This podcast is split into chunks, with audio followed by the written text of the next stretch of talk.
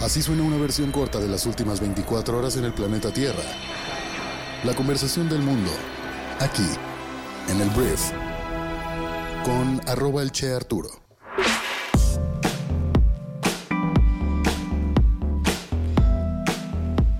Muy buenos días, bienvenidas, bienvenidos a esto que es el brief para este miércoles 20 de septiembre.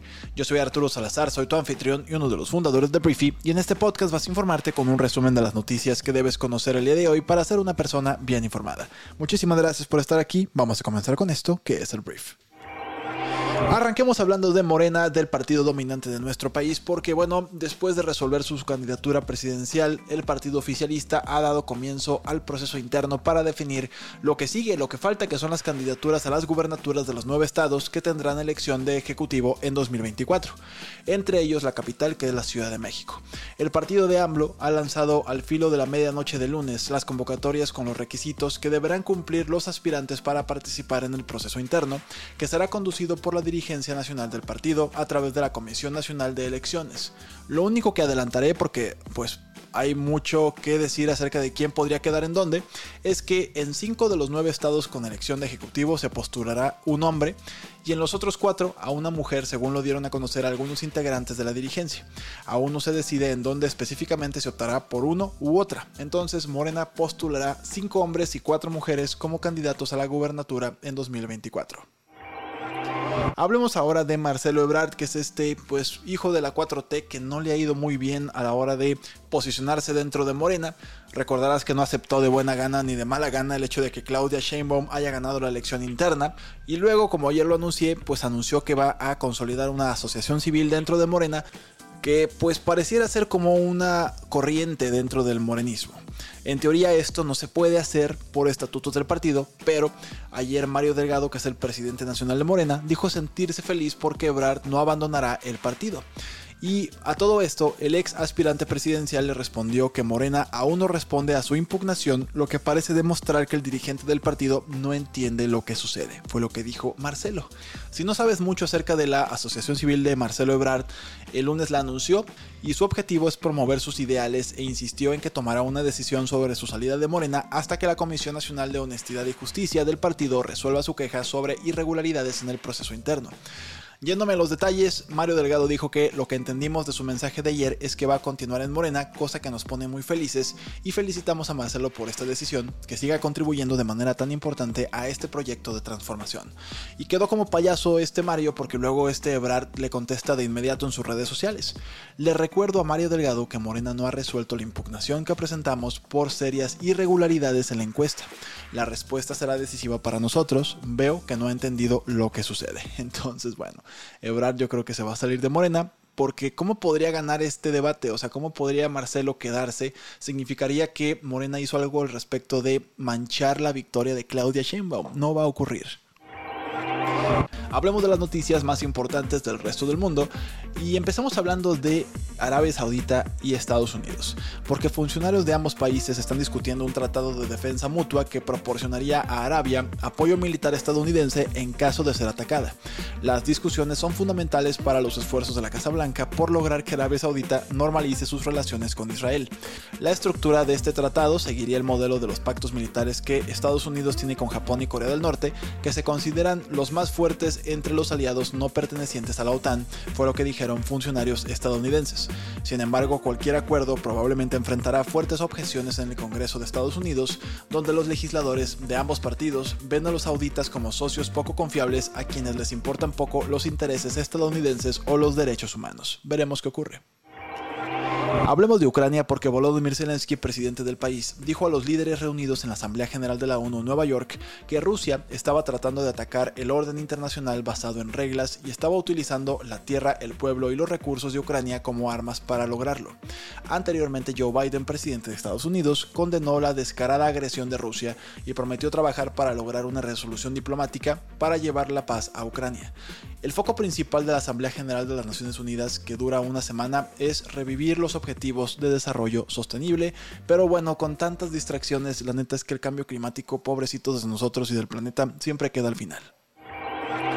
Vamos a hablar de Justin Trudeau, primer ministro de Canadá, que ayer dijo que había acusaciones creíbles de que agentes del gobierno indio estuvieran involucrados en la muerte a tiros de Hardeep Singh Nihar, líder Sikh y ciudadano canadiense en Columbia Británica en junio. Nihar, calificado de terrorista por la India, había apoyado el establecimiento de un estado separatista Sikh en el norte de la India. India calificó las acusaciones de absurdas, o sea, me refiero a las de este Trudeau, afirmando que India fue pues el país o el gobierno que mandó matar a este hombre y pues las tensiones están muy muy eh, calientitas.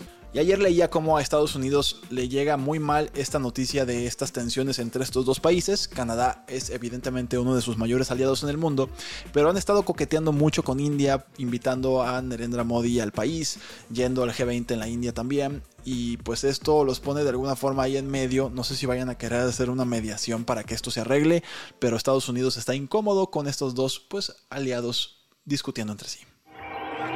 Hablemos ahora de Francia, que convocó una reunión de emergencia del Consejo de Seguridad de la ONU para discutir los disturbios de Nagorno-Karabaj, después de que Azerbaiyán lanzara operaciones antiterroristas contra los separatistas armenios en el enclave. Una muy frágil paz negociada en 2020 después de una guerra en la que Azerbaiyán recuperó territorio de manos de personas de etnia armenia parece estar amenazada. Los funcionarios separatistas de Karabaj afirmaron que dos civiles habían muerto y 138 habían resultado heridos. Hablemos de negocios y voy a hablar de Instacart, que bueno, es una empresa de entrega de comestibles. Sus acciones cerraron el día de ayer con una alza del 12%, llegando a 33.7 dólares por cada una en el Nasdaq de Estados Unidos. Y ahora la empresa está valorada en alrededor de 11 mil millones de dólares. La cotización es otro impulso para el mercado de las ofertas públicas iniciales de Estados Unidos que pues habían estado bastante moribundos durante gran parte del año. Entonces, buenas noticias para los mercados. Hablemos de un carguero que transportaba cereales que salió de un puerto ucraniano en el Mar Negro por primera vez desde julio. Grandes noticias para los mercados de los granos en todo el mundo y sobre todo la pobreza alimentaria que esto la aliviana un poquito, un poquito nada más. Bueno, esto fue la última vez como lo mencioné que ocurre desde julio cuando Rusia se retiró de un acuerdo para garantizar el paso seguro de los envíos de cultivos y fertilizantes.